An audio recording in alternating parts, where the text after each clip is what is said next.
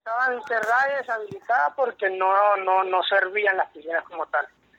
Ok. Eh, y tenían ya rato, sin duda alguna.